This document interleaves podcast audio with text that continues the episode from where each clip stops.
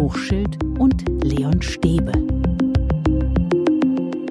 Hallo und herzlich willkommen zu dieser Bonusfolge. Hallo Helmut. Hallo Leon, hallo liebe Zuhörerinnen und Zuhörer. Bonusfolge deshalb, weil wir gerade viele Rückmeldungen von euch bekommen, weil ihr uns unterstützt für den Deutschen Podcastpreis. Dafür echt mal vielen Dank. Stimmt, macht ganz viel Spaß zu lesen und es bringt auch ganz viel Lerneffekt für mich. Dankeschön. Lerneffekt Ja. von den Mails. Ja, ja, Ja. da stehen Sachen drin, äh, die meinen Erfahrungshorizont äh, nochmal erweitern und das ist ganz toll. Vielen Dank. Super. Vielen Dank für die Mails, für die Nachrichten, vor allem natürlich auch für die Klicks. Das ist echt super. Wer noch für uns stimmen mag, kann das noch bis Ende Februar tun. Den Link findet ihr in der Beschreibung dieser Podcast-Folge und auch alle Informationen, den Link natürlich auch auf unserer Webseite unter schule-kann-mehr.de. Und weil wir schon auf Dankeschön gesagt haben, bedanken wir uns schon mal bei denen, die schon für uns abgestimmt haben. Vielen Dank. Danke, danke, danke, danke. Und äh, das ist auch eine Bonusfolge, Helmut, weil das Thema des jahrgangsübergreifenden Lernens doch sehr viele beschäftigt. Ja, Es ist ähm, es ist ein Thema, wie man es schafft, in Schule mit Heterogenität umzugehen. Und ich glaube, es lohnt sich da weiter zu überlegen, auch nochmal tiefer zu gehen. Wir haben auch ein paar Mails bekommen. Zum Beispiel hat uns Johanne geschrieben. Sie schreibt, ab Sommer werde ich eine Jül-Klasse mit den Jahrgängen 1 bis 3 unterrichten. Ich bin sehr überzeugt von dem Konzept, war aber in der alltäglichen Schulpraxis damit wie so viele ziemlich überfordert. Und sie fragt, wie die Lehrkräfte die Unterrichtsvorbereitung und Durchführung so machen können, dass man nicht so plant wie für drei einzelne Jahrgänge. Und jetzt du, Helmut. Ja, das ist Wie das, bereitet man sich vor? Das ist immer das Missverständnis auch in der Ausbildung, in der ich auch tätig war, in vieler Fachseminarleitungen. So dem Motto, wir müssen drei Niveaustufen äh, benennen und dann machen wir für die drei Niveaustufen die Aufgaben entsprechend. Das ist eben nicht das äh, Sinnvolle. Das ist eine, eine Krücke, die einem manchmal hilft, aber in der Regel nicht. Bei deiner Anmoderation hast du auf die Heterogenität und die Schwierigkeiten mit der Heterogenität hingewiesen und äh, darauf will ich eingehen. Insofern, als dass ich sage, wenn wir mit der Denke mal rausgehen in unser Leben, wie unsere Kommunikation zwischen den Menschen stattfindet, dann ist die Zusammensetzung äh, der Gruppe Menschen, mit denen wir kommunizieren, ob das am Abendbrottisch äh, mit den Kindern, der Ehefrau, dem Ehemann oder wie auch ist, ist so unterschiedlich und bringt, so wie ich es eben auch für die Mails gesagt habe, so viel, weil diese Unterschiedlichkeit äh, völlig andere Perspektiven auf ein Thema bringt. Und das ist der erste äh, sinnvolle Punkt. Wenn wir mit einem neuen Thema einsteigen müssen oder wollen, das ist ja so eine Sache. Eine, eine andere hat geschrieben, Mensch, der Rahmenlehrplan, der engt mich immer so ein. Das Ding heißt übrigens Rahmenlehrplan. Also wir lassen uns bitte nicht einengen. Das ist sozusagen eine Empfehlung, welche Themen wir angehen müssen. Das heißt aber nicht, dass wir alle abhaken müssen. Das heißt, bei der Planung geht schon erstmal so los, dass wir das, das, äh, den Rahmen öffnen können. Jetzt aber wieder zurück zur konkreten Frage. Äh, Wie kann man da besser äh, planen, ohne dass man einen riesen Aufwand macht?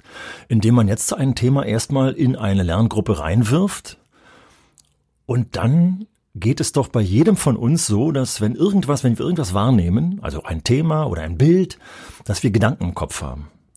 Hört doch erstmal den Kindern, den Jugendlichen zu, welche Gedanken sie zu diesem Thema haben, welche Erfahrungen sie zu diesem Thema haben. Also je höher der Jahrgang ist, bei dem wir uns dann befinden, desto mehr Erfahrung haben die natürlich. Und dann haben wir plötzlich eine Vielzahl von Anknüpfungspunkten. Also jeder solle sich vorstellen, er gibt einfach mal ein Thema rein und sagt dann zu den Kindern, schreibt doch mal auf oder malt, wenn die in der ersten Klasse sind, äh, was euch zu diesem Thema äh, einfällt. Das ist der Startpunkt. zum Beispiel. Und Ja. das, da entsteht ein Mindmap, auf, der, ähm, auf dem wir dann die weitere Unterrichtsplanung viel besser durchführen können, weil wir sagen können, hey, da sitzen ja Experten. Zum Beispiel ein Kind, was ein, eine Mutter hat, die ein, zu einem bestimmten Thema Expertise hat. Und das hat das Kind dann auch. Auf diese Expertise kann ich zurückgreifen. Und, und, und. Johanne schreibt dann noch weiter, dass es ihr besonders schwer gefallen ist im Fach Mathematik. Als ich versucht habe, ein Thema für alle Jahrgänge aufzubereiten, bin ich besonders an der dreijährigen Mischung gescheitert, weil auf die Drittklässler viel mehr Themen oder wiederum weniger Themen dafür aber deutlich tiefgreifender behandeln sollen. Da ist sie dann gescheitert, sagt sie. Ja, also äh, zum ersten ist es ganz wichtig, nochmal in Erinnerung zu rufen, dass wir bei dem letzten Podcast gesagt haben, dass wir eben auch temporär trennen können müssen. Also gerade wenn ich eben äh, die Erstklässler dabei habe, die noch dabei sind, tatsächlich in der Algebra die Grundlagen der Grundrechnung zum Beispiel hineinzubekommen, die Größenvorstellungen für Zahlen überhaupt erstmal sich vorstellen zu können, dann muss ich die tatsächlich rausnehmen. Und dann kann ich die, wir sagen es jetzt einfach mal so, die Erst- und Zweitklässler äh, dann dementsprechend extra vertiefend mit bestimmten Themen äh, konfrontieren. Aber aufgepasst, wenn ich jetzt eben der Kürze halber von Erstklässlern, Zweitklässlern und Drittklässlern spreche, müssen wir davon ausgehen, dass es Kinder gibt, die auch in der Mathematik äh, Kompetenzen von zu Hause mitbringen, die dazu führen, dass ein Erstklässler nicht behandelt werden darf wie ein Erstklässler, sondern plötzlich schon in das Vertiefende mit reingeht. Also kurz und knackig, das Beste ist, vor allem dann, wenn es wirklich schwierig wird, zu sagen, nein, ich mache jetzt eben Aufgaben tatsächlich für zwei Gruppen. Also für die ganz Kleinen, die, bei denen ich die Grundlagen äh, stecken muss und dann für die ganz Großen. Aber es gibt im mathematischen Bereich auch ganz viele Themen, wo ich das nicht tun muss. Also wenn es zum Beispiel um die Geometrie geht, um Körpervorstellungen, Flächenvorstellungen geht und diese ganzen Schichten, dann habe ich eine große Möglichkeit, die Flächen auf den Tisch zu packen und jetzt die Kinder dazu sprechen zu lassen. Und ich werde mitkriegen, dass plötzlich Erstklässler über Dreiecke, wieder Kurzform Erstklässler, äh, über Dreiecke sprechen in einer Form, wo, der, wo mancher äh, Drittklässler abschnallt. Also hier kann ich wieder die Heterogenität nutzen. Immer dann, wenn Mathematik auch handlungsorientiert ist, also wenn es um Sachaufgaben gibt, Verteilung von Mengen oder so eine Schichten, kann ich oftmals und einfacher alle rangehen lassen und äh, kann erstmal darüber reden lassen, handeln lassen. Wenn es dann spezifisch wird, also Rechnungen, algebraische Rechnungen äh, sich dann anschließen, dann ist es eben günstig für die Kinder, die im Zahlenraum unter 20 zugange sind, erstmal mit kleinen Zahlen dann zu arbeiten, dann wie wieder zu trennen. Mhm. Heterogenität, das ist ja so das Thema. Mhm. Äh, und die Frage auch, wie man das entlastend nutzen kann. Ich glaube, dass viele noch Schwierigkeiten haben mit dem Konzept, dass es vielleicht einfacher ist, aber du sagst schon, man kann das entlastend auch nutzen. Mhm. Oder ist es nicht viel ehrlicher zu sagen, nee, es kostet immer mehr Arbeit. Mhm. Es ist komplexer mhm. und ich mhm. muss mich dann einfach mehr engagieren. Mhm. Aber erst nochmal auf den Begriff Heterogenität. Wir sollen doch die Kinder auf die Welt außerhalb der Schule vorbereiten. Und diese Welt ist hochheterogen, hochkomplex. Von daher müssen wir die Kinder so früh wie es geht sozusagen mit dieser Heterogenität konfrontieren. Das ist nur als Ausgangspunkt. Das ist sozusagen ein Wert an sich, dass man damit arbeitet und die Kinder schon frühzeitig damit äh, konfrontiert. Heißt das mehr Arbeit für die Nein, Lehrkräfte? Genau, das war ja deine Frage. Mhm. Insofern schön, dass du nochmal nicht unbedingt. Insofern, als dass ich gerade eben ja beschrieben habe, als es um den das Mindmap ging, das haben die Kinder gemacht, das Mindmap. Und dann können auch die Kinder weiter daraufhin aufbauen. Also je nachdem, wie fit die schon sind, fangen die auch an zu clustern bereits und können Zusammenhänge herstellen. Dann werden sich aus diesem Mindmap, also diesen unterschiedlichen Clustern zu einem Thema, werden sich Expertengruppen gründen. Also Kinder, bei denen die sagen, ich möchte mich um dieses Cluster kümmern. Dann gibt es eine Gruppe und dann arbeiten die da und da werde ich als Lehrer, bin ich dann oftmals auch als Seminarleiter, bin ich rumgegangen und habe mir angehört, was da stattfindet in der Gruppe und war jedes Mal begeistert, weil manchmal Dinge, auch bei kleinen Kindern im Übrigen, dort besprochen wurden und äh, Expertisen erarbeitet wurden, die mir in dem Zusammenhang gar nicht äh, eingefallen wären. Die waren da viel kreativer. So, und jetzt geht es eben weiter. Da steckt das äh, Prinzip des Gruppenpuzzles dahinter. Wenn sich eben eine Expertengruppe gebildet hat, dass das Ziel auch für diese Gruppe immer ist, stellt das bitte so dar, dass ihr es den anderen Kindern beibringen könnt. Das heißt, hier ist auch gleich wieder die Adressatengruppe klar. Also die Kommunikation Kinder, auch. Richtig, die Kinder haben tatsächlich ein ernsthaftes Ziel. Wir wollen das so erarbeiten, damit meine Mitschüler, zu denen ja dann nach einer längerer Frist auch eine, eine Bindung entstanden ist, damit meine Mitschüler das verstehen. Und ihr merkt schon, bei dieser Fragestellung oder dieser Aufgabenstellung steckt so eine Ernsthaftigkeit dahinter, dass die Motivation gleich viel größere ist, als wenn ich ein Arbeitsblatt äh, ausfülle, was ich dann in der Hälfte abhefte. Johanne weist auch noch auf ein vielleicht ganz praktisches Problem hin. Sie schreibt, viele Jülklassen ersticken im Heft Wirrwarr, arbeiten Wochenpläne ab, in denen steht, wer in welchem Heft welche Seiten bearbeiten muss. Die Lehrkraft korrigiert dann alles im Nachhinein oder manchmal auch während des Unterrichts. So stellt sich Johanne das nicht vor. Das ist richtig. Äh, und tatsächlich übrigens nicht nur für jahrgangsübergreifenden Unterricht, sondern auch für jahrgangsbezogenen Unterricht ist eine vorgegebene Ordnungsstruktur unheimlich wichtig. Also gerade wenn Themen äh, und Lernwege komplex sind, brauche ich eine Struktur gute Klassenräume habe ich gesehen, da stehen eben in der Ecke die entsprechenden Kästen von den Kindern, die holen aus den Kästen dann ihr Material, was sie brauchen. Aber diese Kästen müssen strukturiert sein, die müssen bebildert sein, damit jedes Kind sofort weiß, wo es hin will. Da lohnt es sich auch tatsächlich, was ich früher mal manchmal für abwegig hielt, also der Mathematikhefter muss blau sein oder so eine Schichten. In meiner Tasche war das völlig wurscht, welche Farbe der hatte. Aber jetzt hat es natürlich eine Bedeutung. Also eine gute Struktur ist bei jedem Lernprozess, aber insbesondere bei dem äh, individualisierten Lernprozess wichtig. Und jetzt ist es wichtig, dass die Kinder diese diese Struktur dann eben mitbekommen. Also wenn wir wieder auf den Lernweg äh, eingehen, das ist ja die Art des Unterrichtes, wo ein Kind seinen eigenen Weg beschreitet, wo ich ja sozusagen als Lehrer ja nicht mehr viel eingreifen muss, wenn das Material erstellt wurde. Da nochmal zu deiner Frage, immer viel Arbeit.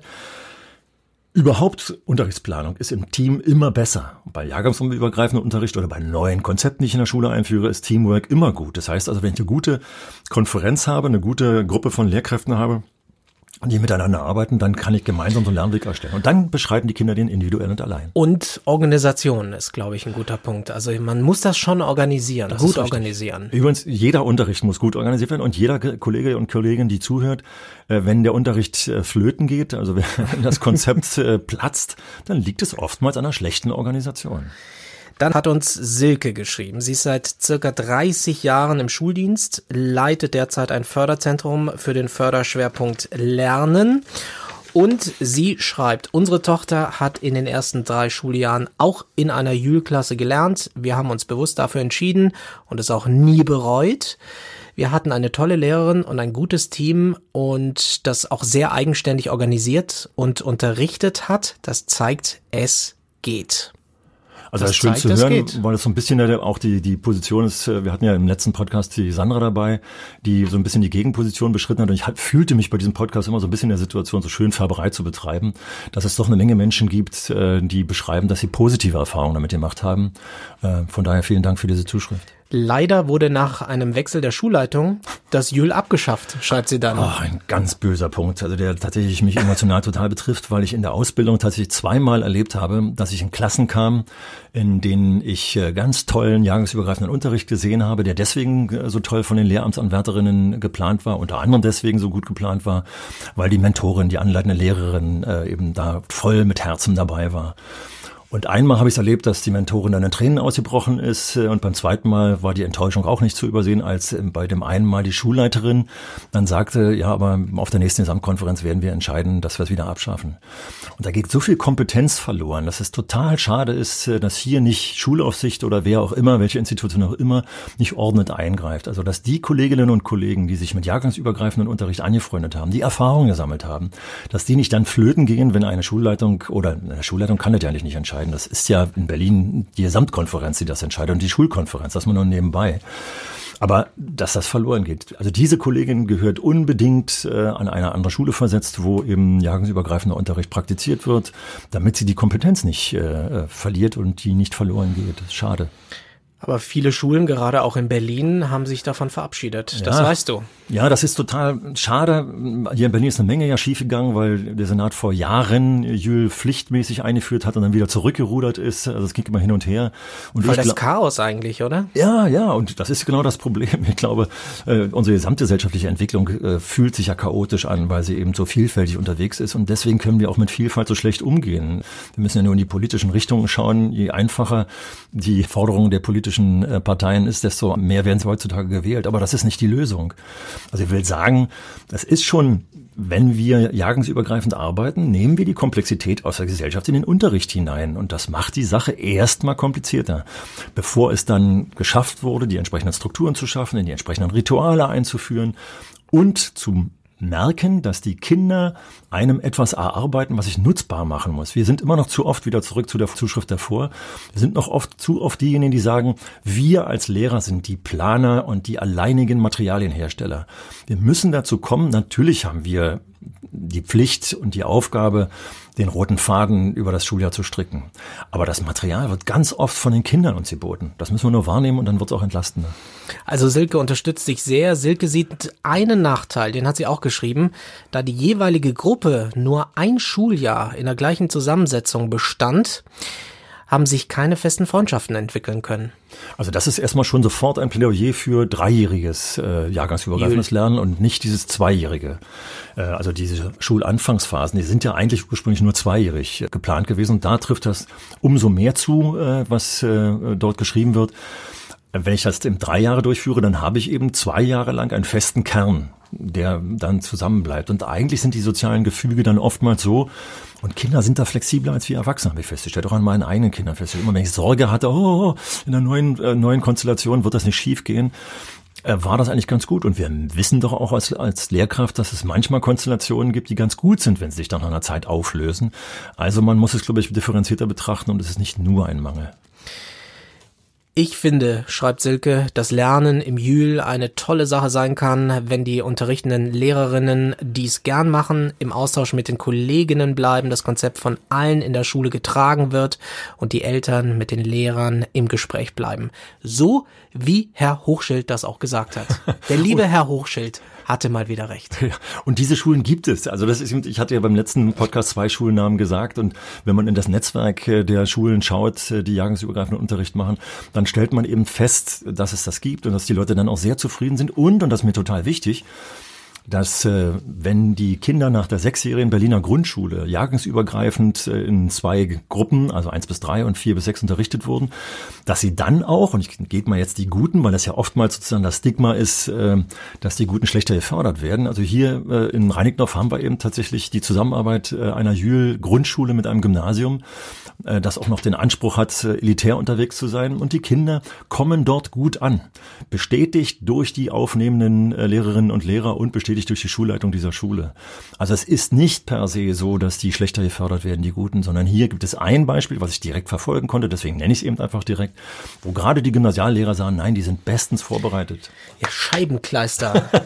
Helmut, warum ist dann nicht das Konzept an allen Schulen sofort mit Begeisterung ja. und Engagement sofort angenommen? Weil die erhaltenen Kräfte bei so einem Riesentanker viel zu groß sind und die sind, werden dadurch gespeist, dass die, vor allem die Eltern so viel Angst um ihre Kinder haben und wenn man Angst hat, hält man meist am traditionellen fest und das ist total schade, weil ich glaube, wenn die Eltern ihrer Kinder mehr in ihren eigenen Alltag schauen würden, wie ausdifferenziert, wie divers äh, dieser Alltag ist, dann muss uns doch allen klar werden, dass nach dem Einführen der Kulturtechniken, also hier, damit da kein Missverständnis entsteht, alle Kinder müssen lesen, rechnen und schreiben können. Und das muss gut eingeführt werden. Und dann auch teilweise in, in temporär äh, getrennten Lerngruppen. Also alphabetisiert kann ich eben nicht den Sechsklässler das gleiche zumuten wie dem Erstklässler. So, aber wenn das gelungen ist, dann ist die Kommunikation von unterschiedlichen Menschen mit, aus unterschiedlichen Jahrgängen, mit unterschiedlichen Erfahrungen so zielorientiert für das gesellschaftliche Leben, dass es so schade ist, dass es so ist, wie es du, beschre äh, du es beschreibst. Aber es ist eben Nein, das nicht, es ist nicht kompliziert, wenn man es macht. Das ist auch wieder Quatsch. Aber diese Umstellung ist so schwierig.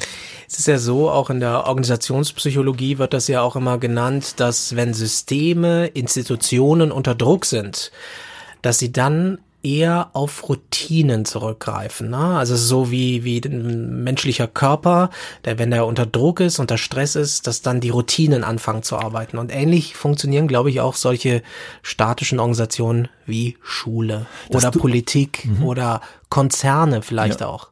Das Dumme ist ja nur, dass das, was du beschreibst, ja nicht gegen jahrgangsübergreifenden Unterricht äh, äh sprechen. Nein, ich erkläre nur das Phänomen. Gegen die Veränderung, also dadurch haben wir keine Veränderung. Aber gerade im jahrgangsübergreifender Unterricht lebt auch von Routinen, von Ritualen.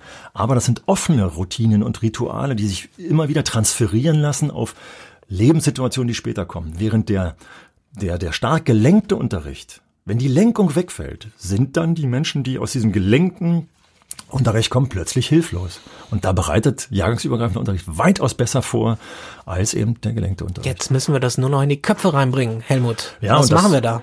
Das kriegen wir tatsächlich hin. Vielleicht machen wir das zukünftig auch noch weiter in Podcasten, indem wir noch mehr Beispiele bringen, um einfach klar zu machen, wie, wie, wie gut es gelingen kann. Also das Mindmap-Beispiel habe ich ja gerade gebracht. Das ist, glaube ich, der beste Einstieg, den man immer wieder machen kann, egal in welchen gemischten Gruppen. Natürlich muss ich Themen wählen, wählen, die die Kinder auch interessieren. Jetzt kann man sagen, ja, ich muss doch aber auch manchmal Themen machen, die die Kinder nicht interessieren. Dann muss ich gucken, muss ich das wirklich machen? Also in der Mathematik, Lesen, Rechnen, Schreiben, in den äh, Kulturtechniken muss ich tatsächlich bestimmte Dinge machen, aber das kann ich auch handlungsorientiert machen. Und bei Handlungsorientierung lässt sich immer sehr gut auch eine, eine sehr schöne Mischung äh, durchführen.